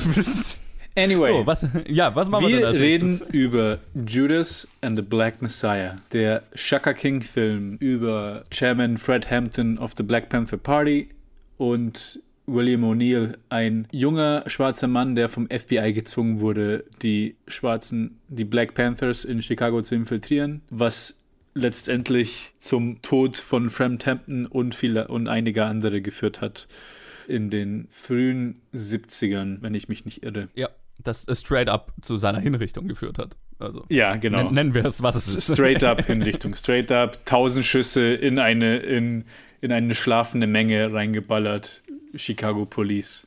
Organisiert vom FBI mithilfe eines jungen Mannes. Gespielt von Lakeith Stanfield. Und auf der anderen Seite ihm gegenüber, als Fred Hampton, haben wir Daniel Kaluuya. Oscar prämiert dafür. Oscar prämiert für sein, für sein Porträt von äh, Fred Hampton. Und im Prinzip das ist, das ist die Prämisse, das ist diese Prämisse und das ist so dieser Teil, ja, ich will es nicht Biopic nennen, aber darum geht es in diesem Film. Es ist ja nicht wirklich so ein Biopic, ne? Also Fred Hampton ist ja nicht der Hauptcharakter, sondern es geht genau. mehr um Lakeith Stanfields. Genau, der Fokus ist auf, auf, auf William O'Neill, auf ja. den jungen Mann, der, der infiltrieren musste. Tatsächlich wurde es wohl so gepitcht als äh, The Departed in, innerhalb der Black Panther Party sozusagen. Und ich glaube sogar noch mehr. Ich habe, ich, ich glaube, ich habe irgendwo gelesen, ich glaube, es war in einem Letterbox Review, deswegen kann man nie sicher sein, was da alles stimmt. Aber ich habe da gelesen gehabt, dass Shaka King zuerst noch um einiges mehr auf William O'Neill fokussiert war und sehr, sehr, ja. sehr wenig von Fred Hamptons Life drin hatte und das erst nach Gesprächen mit anscheinend Ava DuVernay und Barry Jenkins dass die beiden ihn dazu gebracht haben, mehr vom Leben von Fred Hampton hier äh, einfließen zu lassen in dem Film. Ja, und, und halt auch äh, mit seiner mit seiner Familie haben sie, also sein, die Nachkommen von Fred Hampton. Genau, mit Fred Hampton Jr. und, genau. und seiner, seiner Frau, die noch, ja. die noch lebt. Hier ein, ein, großer, ein großer Punkt hier ist, man, man merkt es bei diesem Film nicht. Ich weiß nicht, wer von den, wer von euch von den Zuhörern den schon angeschaut hat. Aber wir sehen ja, äh, Kaluja und, und Stanfield sind beides Männer in, den, ihren, in ihren frühen 30ern, Mitte 30ern. Und sie spielen beides Männer, die zu der Zeit jugendlich oder junge Erwachsene waren. ja. William O'Neill wurde, wurde vom FBI aufgegabelt, als er 17 war und ja. erpresst, um in den, Black, in den Black Panthern sich zu infiltrieren. Und äh, Fred Hampton war 21, als er ermordet und hingerichtet wurde von FBI und von der Chicago Police. Das ist so absurd, ey, was, mit 21 an dieser Position gewesen zu sein, ey. Also ich kann, ich kann total sehen, warum sie ältere Schauspieler gecastet haben dafür, weil es halt einfach. Nee, also ich, ich kann es total sehen. Es ist eine Sache, die, wenn man es weiß, dann könnte man, könnte man im Nachhinein sagen, ah, okay, das hat, das hat vielleicht die, die die Brutalität noch ein bisschen, noch, äh, noch ein bisschen, also in Quote und Quote verharmlost, weil man, weil, weil, man halt erwachsene Männer sieht, statt im Prinzip so Kindern oder fast Kinder, denen ja, das passiert ja. ist. Aber die Sache ist halt auch, es ist auch so eine komplexe Rolle, das auch zu spielen. Und äh, Fred Hampton, also Kaluja hat es auf jeden Fall großartig gemacht ihn, ihn zu porträtieren. Genau, ich glaube, das ist so ein bisschen, worauf der Fokus, man muss sich so ein bisschen überlegen, worauf legt man den Fokus. Äh, will ich diese, diese Jugend dieser Leute äh, in den Fokus stellen, und, um damit dies, das so krass zu machen, okay, was denen angetan wurde zu dem Alter, oder will ich, dass deren Essenz irgendwie rüberkommt? Und ich glaube, da tut es gut, wenn du Schauspieler hast, die schon mehr Lebenserfahrung haben, um dieses Gewicht, also gerade im Fall von Daniel Kaluuya, um dieses dem gerecht zu werden, was diese Person ausgestrahlt hat. So, mhm. ne? da muss er erstmal mhm. einen 20-Jährigen finden, der das, der das kann. So, ne? Absolut. Und er, er strahlt es vollkommen aus. Oh, ich habe ich hab schon, also ich, ich habe Voice Recordings von Fred Hampton gehört. Ich, ich habe ihn, ich habe seine, seine, die Aufnahmen von ihm gesehen. Ich habe die Doku Dokumentarfilme über, über, über diesen Mord gesehen. Und er, er, in, in, in den Szenen, wo er die Reden hält, ist es halt bis, also da trifft er alle Noten, um das mal so auszudrücken, wo er ihn halt wirklich darstellt und auch seine, seine, seine Leidenschaft und seine, seinen Rhythmus und seine Poetik halt auch klar ja. rüberbringt. Ja, total. Von dem absolut so. Für, mir, für mich ist sogar noch bis zum Stück, wo es, wo es wo es für mich schon so ein bisschen in die Karikatur reingeht. Nicht in den Szenen, wo er, wo er vor, vor der Bühne ist, sondern weil das, weil er ihn auch nicht anders porträtiert, also auch in den so, in, auch in den Team-Szenen ist er immer noch so irgendwie polemisch und wie er sich ausdrückt und über was er redet. Also man merkt irgendwie kein, keine wahre Person dahinter. Das ist das Interessante, weil ich habe gerade äh, ein Interview mit Chaka King zu dem Film angehört, lustigerweise, ah, okay. gerade heute. Und da haben sie drüber geredet, dass der Sohn von Fred Hampton ein Problem mit diesen, also mit da, da, damit hatte, wie seine Mutter und sein Vater in den privaten Szenen geschrieben und gespielt waren, mhm. weil es zu, zu menschlich war, weil die wohl halt im Privaten sich auch mit, also er, sie zu ihm nur Chairman, Chairman gesagt hat und er zu ihr, also sie mit dem Nachnamen angesprochen hat und es wohl eine sehr formale Umgangsform war, ne? Der hat irgendwie diese Rolle nicht verlassen und sie haben dann halt irgendwann mit ihm, ihm gesagt, naja, aber wir müssen ja, dass die Leute, wir müssen quasi einen Film machen, wo die Leute sich emotional mit der Person irgendwie identifizieren können. Wir können nicht, die müssen irgendwie menschlich miteinander umgehen, so nach dem Motto. Und das hat er dann wohl eingesehen. Aber das fand ich total interessant. Okay, das ist. Das Und auch ist interessant, dass du genau das ansprichst dann. Total überraschend. Ach du Scheiße. Ja. Obwohl ich das total, also ich hatte es nicht erwartet und deswegen wäre es war es eigentlich für, mi- für den Film für mich ein Kritikpunkt, aber ich kann es Ja, auch ja, total voll. irgendwie nachvollziehen, dass das ist, weil es war halt auch wirklich ein, ein, ein Mann, der total in seiner Rolle als Revolutionär sich komplett dafür aufgegeben hat und so wird er auch in Ja. Szenen dargestellt, wo, wo er sich auch nicht wirklich sieht als jemand, der das überleben wird. Ja, und total. halt auch, dass es ja auch keine irgendwie langjährige Beziehung war, wo dann auch äh, Kinder geplant waren, sondern es war ja, es war ja, sie wurde ja auf einmal noch, er war ja im Gefängnis, als sie, als es klar war, dass sie, dass sie schwanger war und Ja. dieses ganze Zeug. Okay, das ist, das ist echt interessant. Das ist, Faszinierend, das oder? Das ist echt faszinierend.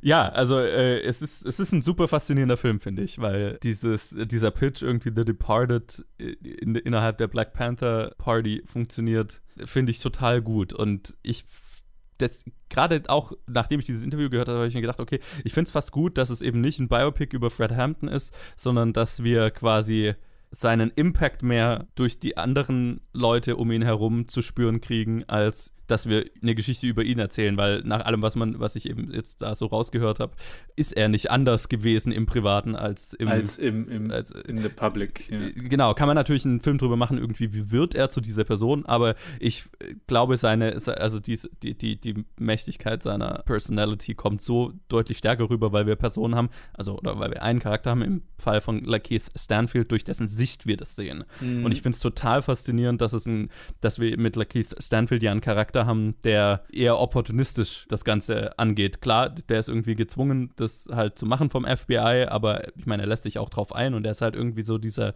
dieser, ist ja auch davor jetzt nicht irgendwie groß interessiert am Cause der Black Panthers und so Mhm, weiter, ja, ne? sondern ist halt, naja, er ist halt so ein kleiner Straßenkrimineller halt, der sich durch über Wasser hält, so, ne? Genau. Und was die große Stärke dieses Films ist, finde ich, dass wir quasi seinen Wandel aus seinen Augen miterleben. Quasi wie er einvernommen, einvernommen wird von dieser Persönlichkeit, ne? Dies, diesem Charisma dieses äh, Anführers und dadurch halt einen gewissen Sinneswandel erfährt. Und ich glaube, dadurch hast, überträgt sich das so ein bisschen auf das Publikum, anstatt wenn du jetzt irgendwie ein Biopic nur über Fred Hampton machen würdest. Mhm, ja, Fand ich verstehe. einen, intelli- einen sehr intelligenten Ansatz. Wobei ich aber auch gelesen hatte, und da bin ich mir jetzt auch nicht sicher, aber das hatte ich gelesen, dass, ähm, dass das gar nicht, dass das eigentlich auch dazu gedichtet war. Dass das gar nicht so der Fall war. Dass er durch die ganze Zeit er von seinem, von seiner opportunistischen Weise, auch die man auch in den Interaktionen mit den FBI, mit äh, von FBI-Agent gespielt von Jesse Plemons sieht, wo er so nachfragt, was, was, wie viel Kohle macht er, was machst du und Ja, wie ja. viel verdienst du und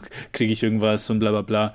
Und dass das halt alles eher so, diese ganzen Schuldgefühle und das Reevalu- Reevaluieren über, über die Black Panther, über, über das Kurs war alles erst nachdem das passiert war.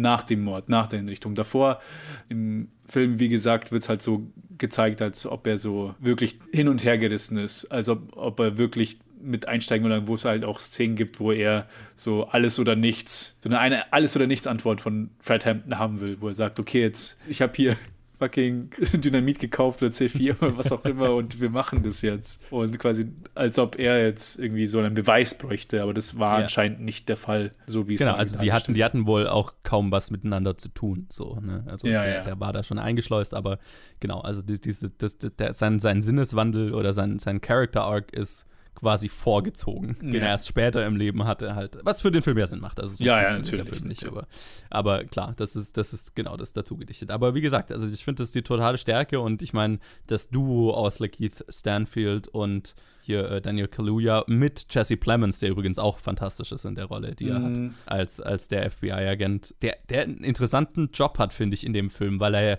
einen FBI-Agenten porträtieren muss, der was Furchtbares einfällt.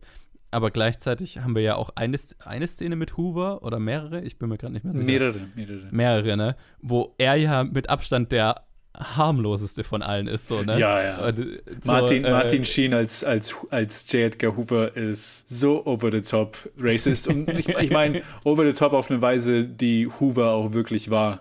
Also Oh, ja. es ist ein sehr, sehr, sehr akkurates Bild von ihm, aber halt Ja. mit dieser Akkuratität siehst du halt ein komplettes Monster halt vor dir sitzen. Da- da- Das, das er ja auch war. Also, genau, und deswegen finde ich, hat äh, Jesse Plemons da eine ganz interessante Rolle, weil er ja auch so ein bisschen ein Opportunist ist, ne? Der ist ja auch so, bei, der, das ist halt Ja, sein. Job, so, ne? er macht den Job und manche Sachen sind ihm unangenehm dabei, aber er macht sie ja trotzdem. Und, Ja, äh, genau. ist, äh, der hat einen ganz interessanten, interessanten moralischen, äh, moralische Funktion da auch drin, ne? gerade. Und die, die, dieses Duo an moralisch fragwürdigen Charakteren zwischen Lakeith Stanfield und ihm ähm, trägt so diesen Film und das ist, finde ich, eine große Stärke. Ja, absolut, absolut. Da, da dann gehe ich an die Szene, weil vor allem, wo er zuerst Lakeith vermitteln will, dass die Panther einfach nur die andere Seite der Münze der, der, des Clans sind, der, des, Ja, des KKK.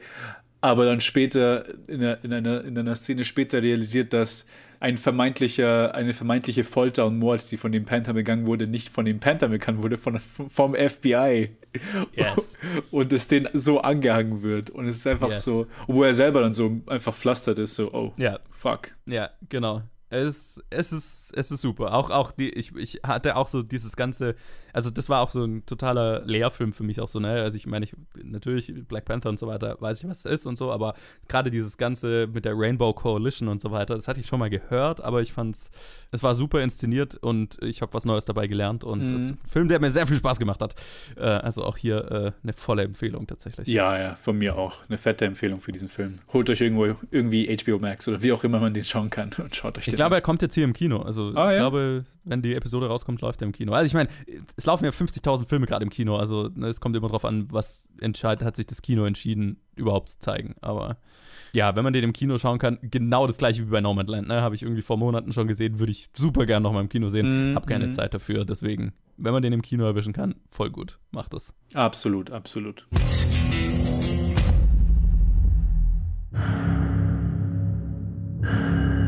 Du weißt nicht alles über mich. Die Avengers waren nicht meine erste Familie. Irgendwann muss man sich entscheiden. Willst du sein, wie die Welt dich sieht?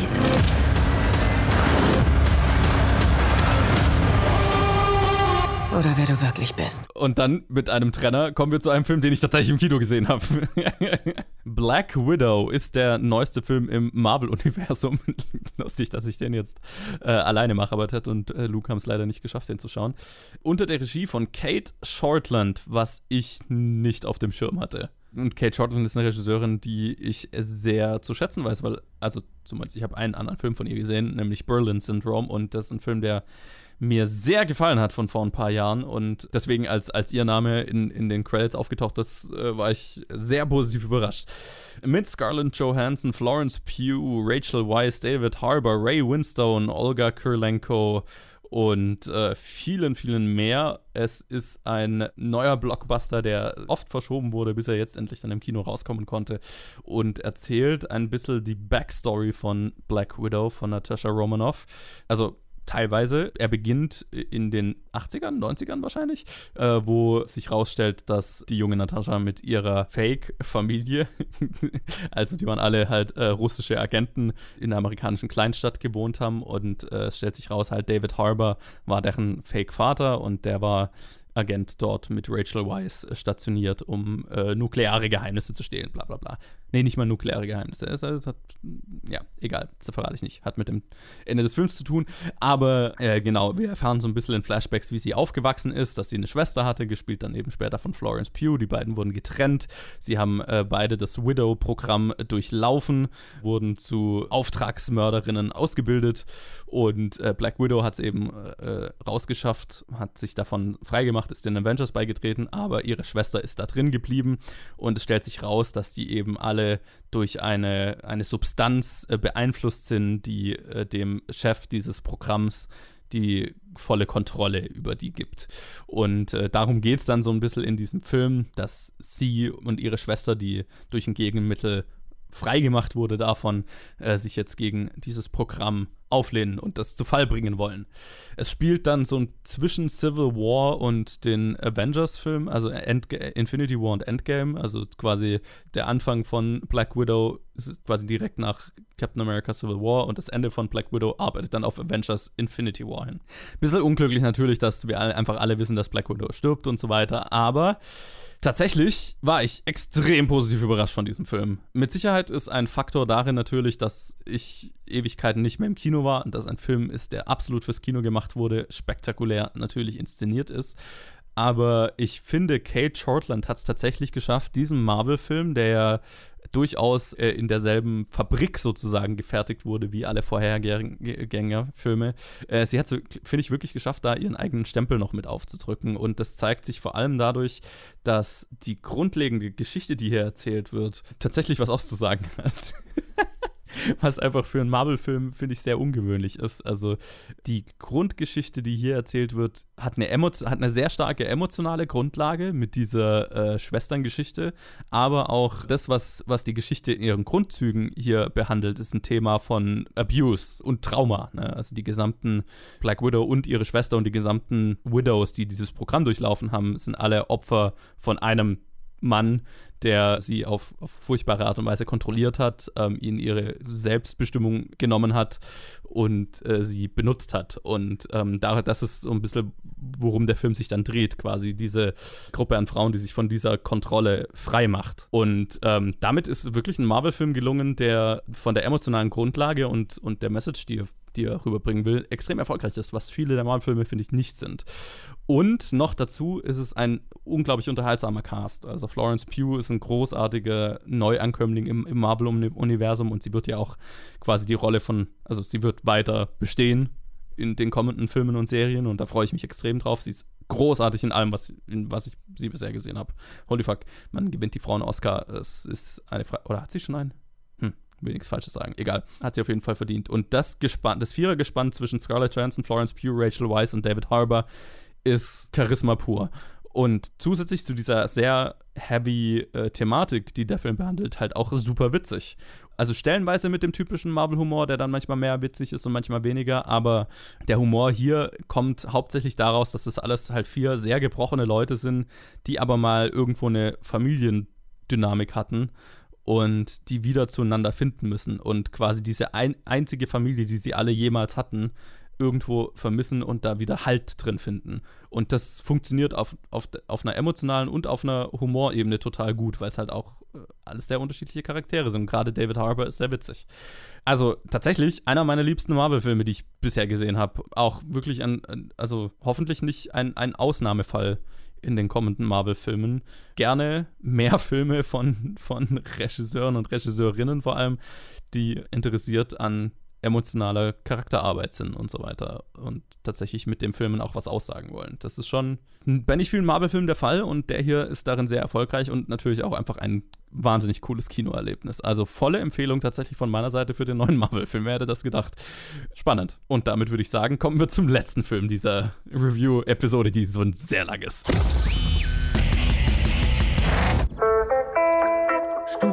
Täglicher Konsum von Alkohol, um einen konstanten Wert von 0,5 Promille zu halten. Mit dem Ziel, Beweise zu sammeln, inwieweit dies ah. zu psychologischen, verbal-motorischen und psychorhetorischen Problemen führt, sowie die Untersuchung der gesteigerten sozialen Leistungsfähigkeit. Wir trinken nur tagsüber, richtig? Wie Hemingway. Kein Trinken nach 20 Uhr und am Wochenende. Seid ihr bereit? Ja! Dann los!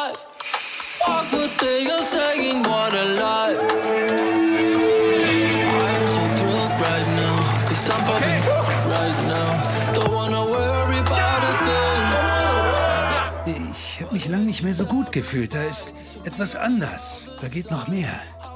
Das spüre ich. Lasst uns einen Gang höher schalten. Seid ihr betrunken? Nein, wir doch nicht. Du musst den Kindern erklären, was passiert ist. Ich war betrunken. Es ist okay zu experimentieren, aber das geht entschieden zu weit. Ich gehe davon aus, dass hier keiner ein Problem hat, von dem ich wissen sollte.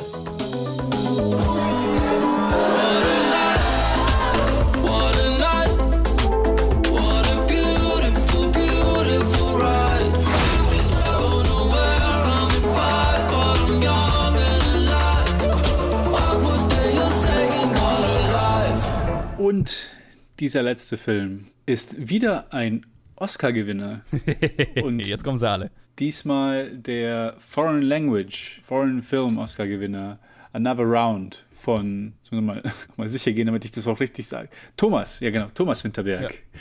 Mit Mats, mit, mit Mats Mikkelsen, Thomas Bohr Larsen, Magnus Milang und Lars Rente. Das sind die vier die vier Hauptdudes, unsere Average Guys in diesem Film. Hier geht es um vier Hochschul-, also nicht Hochschul-, äh, Realschul-, Gymnasiallehrer, deren Alltag irgendwie ein bisschen äh, den öde geworden ist. Und halt angestoßen von Mats Mikkelsen, der merkt, dass er selber so ein bisschen seine, seine abenteuerliche Seite verloren hat über die Jahre. Ich würde mal sagen, der ist in einer vollen Depression oder kurz ja, davor. Genau.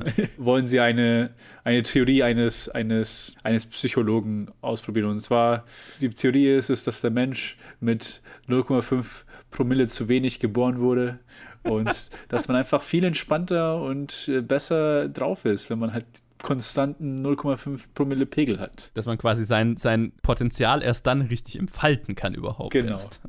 Und das, das versuchen diese, diese vier Männer und es geht in sehr absehbare Richtungen, die, diese Versuche, und endet mit, ich glaube, momentan meinem, meinem, meinem Favorite Ending eines Filmes seit langem. Es ist so gut ich habe die Musik direkt wieder im Kopf. So, ja, ich bin in diesen Film reingegangen, ich wusste nichts darüber. Ich wusste nur, der hat einen Oscar gewonnen, ich wusste, Mats Mikkelsen drin und ich liebe diesen Mann.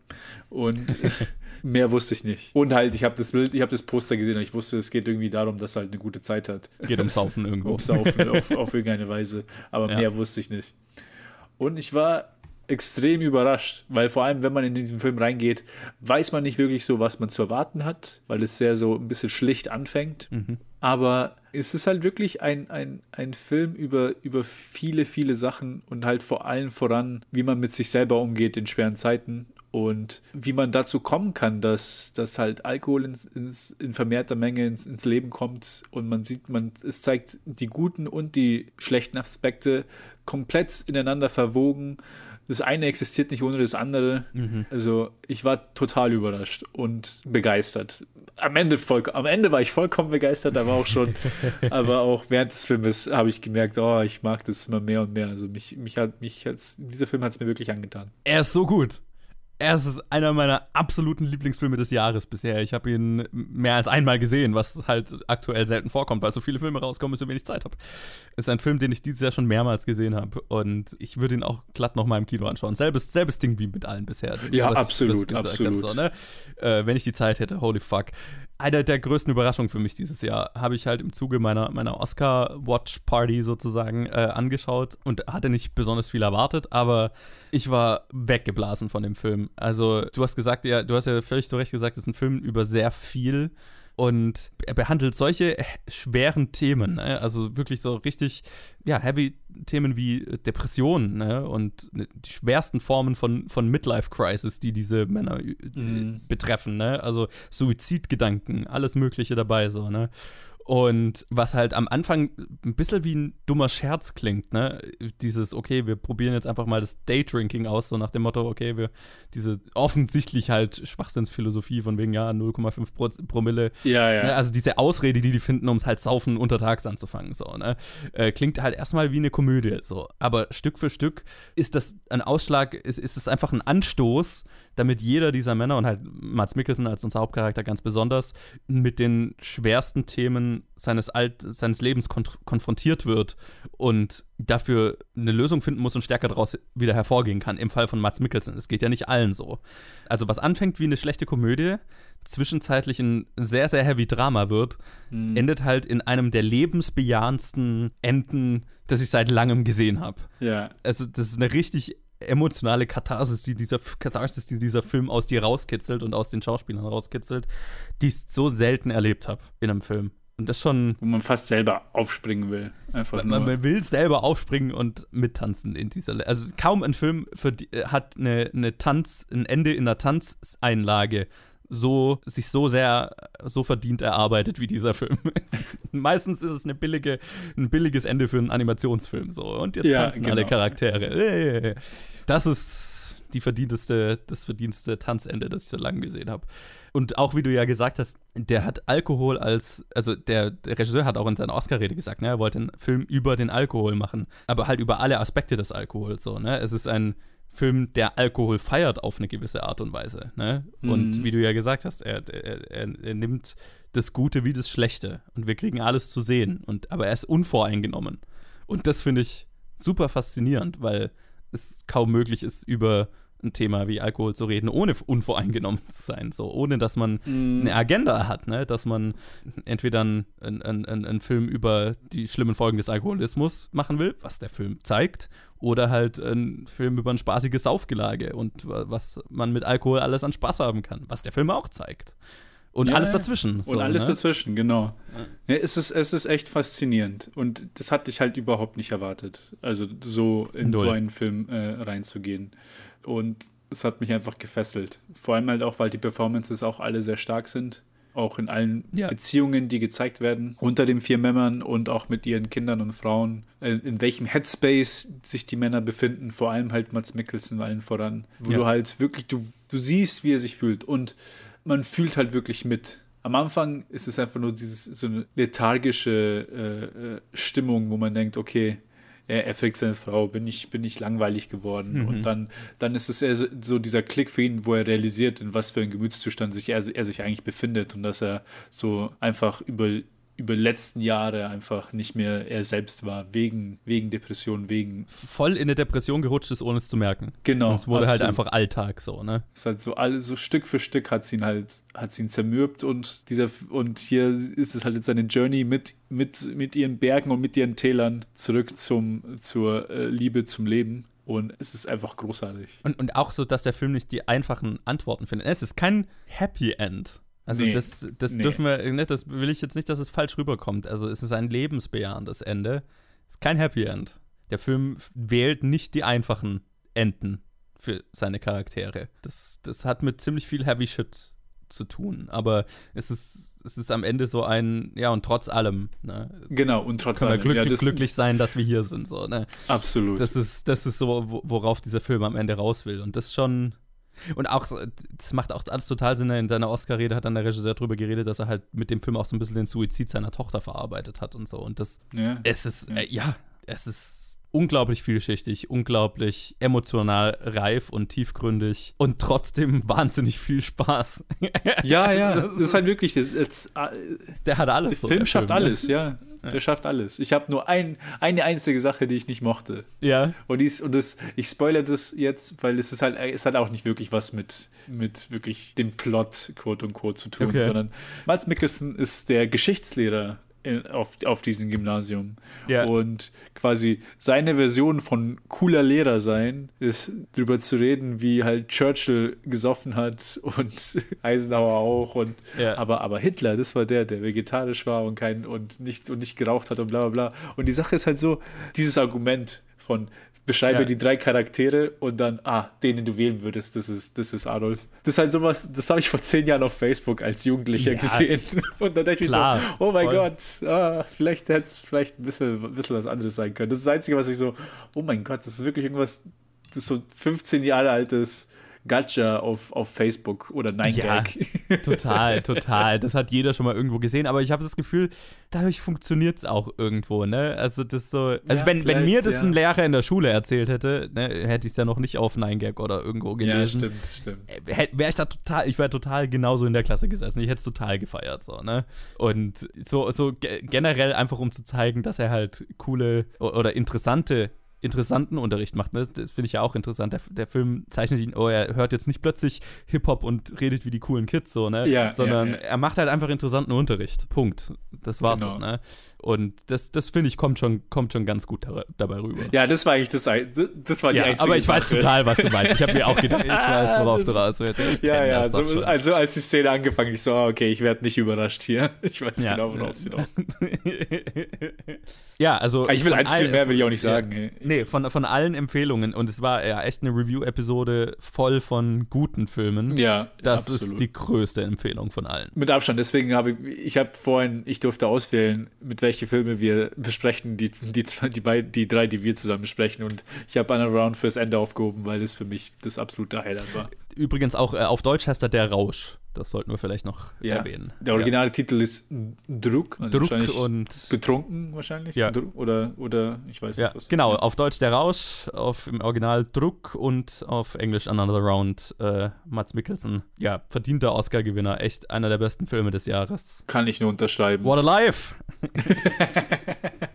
Absolut, absolut. Schaut euch den an. Geht ins Kino. Geht ins Kino und schaut euch den im Kino an. Yes. Okay. das war unsere Review-Mammut-Episode für diese Woche. Äh, nächste Woche wird wahrscheinlich nicht arg viel weniger, wenn, wenn wir. Oh ja, da, schauen, da sammeln sich ja auch schon die Filme an. es ist halt echt gerade so. Wir haben auch schon Sachen, die diese Woche hätten schon reviewed werden können, auf nächste Woche verschoben, einfach weil wir nicht drei Stunden am Stück aufnehmen können. Das ist halt einfach nicht möglich. Deswegen, wenn, wenn ihr zum Beispiel auf einen Fast and Furious Review wartet, nächste Woche, äh, übernächste Woche, weil wir sind auch nur Menschen. ja, äh, lasst uns wissen, wie ihr die Filme oder Serie fandet, äh, die wir diese Woche besprochen haben.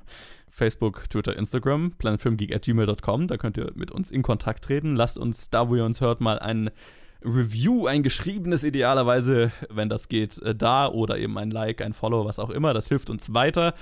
Und dann würde ich sagen, hören wir uns wieder in der nächsten Episode, in, in der nächsten Review-Episode oder eben bei was auch immer Was auch immer. Donnerstag kommt. Bis dann. Ciao.